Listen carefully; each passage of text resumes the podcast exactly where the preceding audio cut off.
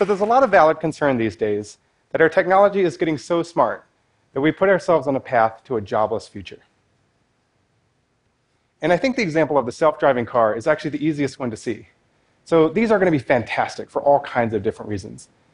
But did you know that driver is actually the most common job in 29 of the 50 US states?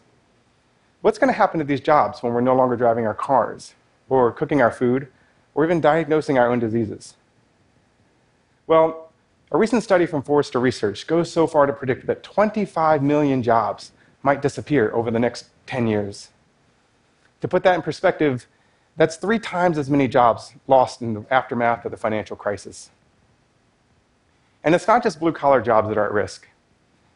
On Wall Street and across Silicon Valley, we are seeing tremendous gains in the quality of analysis and decision making because of machine learning.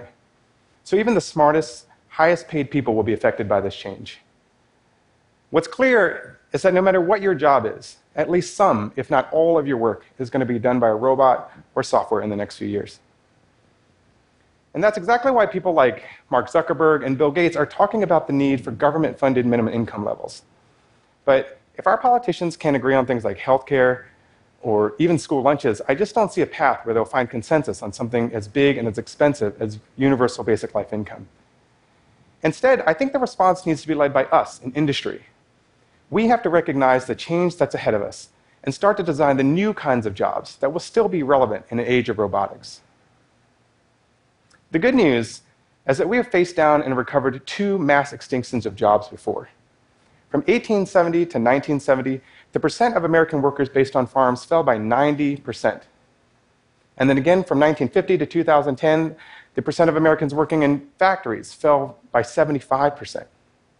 The challenge we face this time, however, is one of time. We had 100 years to move from farms to factories, and then 60 years to fully build out a service economy. The rate of change today suggests that we may only have 10 or 15 years to adjust, and if we don't react fast enough, that means by the time today's elementary school students are, are college age, we could be living in a world that's robotic, largely unemployed, and stuck in kind of an ungreat depression. But I don't think it has to be this way. You see, I work in innovation, and part of my job is to shape how large companies apply new technologies.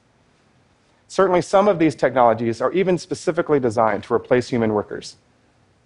But I believe that if we start taking steps right now to change the nature of work, we can not only create environments where people love coming to work, but also generate the innovation that we need to replace the millions of jobs that will be lost to technology. I believe that the key to preventing our jobless future is to rediscover what makes us human and to create a new generation of human centered jobs that allow us to unlock the hidden talents and passions that we carry with us every day. But first, I think it's important to recognize that we brought this problem on ourselves. And it's not just because, you know, we are the ones building the robots. But even though most jobs left the factory decades ago, we still hold on to this factory mindset of standardization and deskilling. We still define jobs around procedural tasks and then pay people for the number of hours that they perform these tasks. We've created narrow job definitions like cashier, loan processor, or taxi driver, and then asked people to form entire careers around these singular tasks. These choices have left us with actually two dangerous side effects. The first is, is that these narrowly defined jobs will be the first to be displaced by robots, because single task robots are just the easiest kinds to build. But second, we have accidentally made it so that millions of workers around the world have unbelievably boring working lives. Let's take the example of a call center agent. Over the last few decades, we brag about lower operating costs because we've taken most of the need for brain power out of the person and put it into the system. For most of their day, they click on screens, they read scripts. They act more like machines than humans.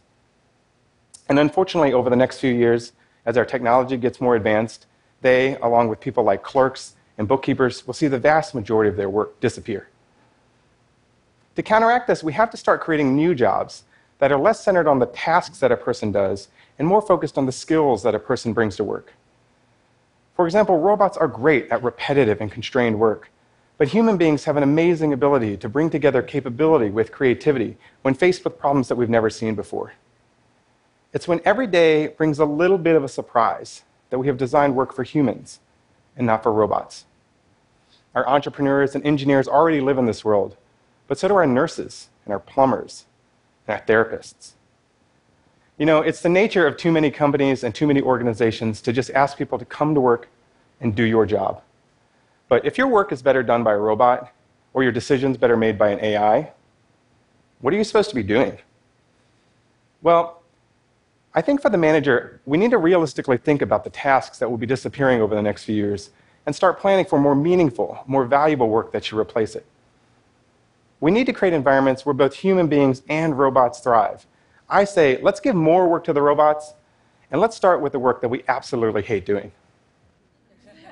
Here, robot, process this painfully idiotic report. and move this box. Thank you.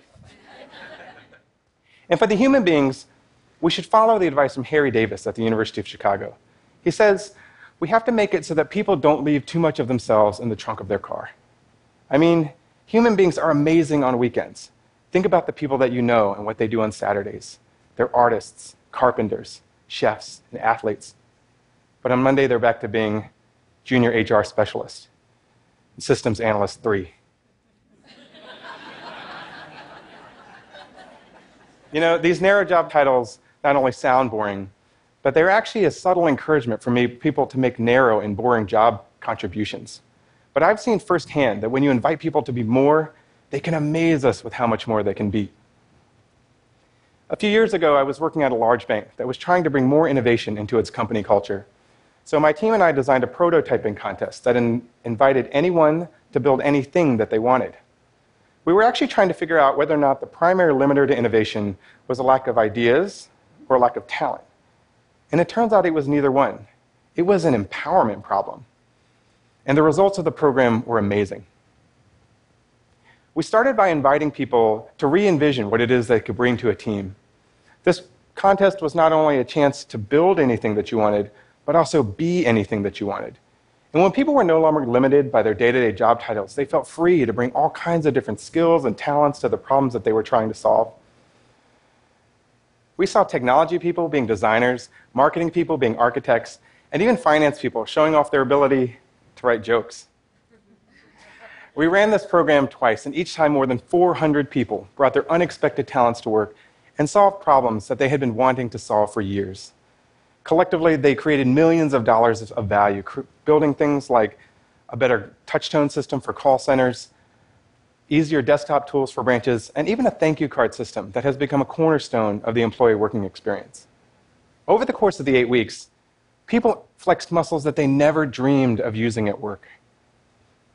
People learned new skills, they they met new people, and at the end, somebody pulled me aside and said, I have to tell you, the last few weeks has been one of the most intense, hardest working experiences of my entire life. But not one second of it felt like work. And that's the key. For those few weeks, people got to be creators and innovators. They had been dreaming of solutions to problems that had been bugging them for years. And this was a chance to turn those dreams into a reality. And that dreaming is an important part of what separates us from the machines. For now, our machines do not get frustrated, they do not get annoyed, and they certainly don't imagine. But we as human beings, we feel pain, we get frustrated, and it's when we're most annoyed and most curious that we're motivated to dig into a problem and create change. Our imaginations are the birthplace of new products, new services, and even new industries. I believe that the jobs of the future will come from the minds of people who today we call analysts and specialists, but only if we give them the freedom and protection that they need to grow into becoming explorers and inventors.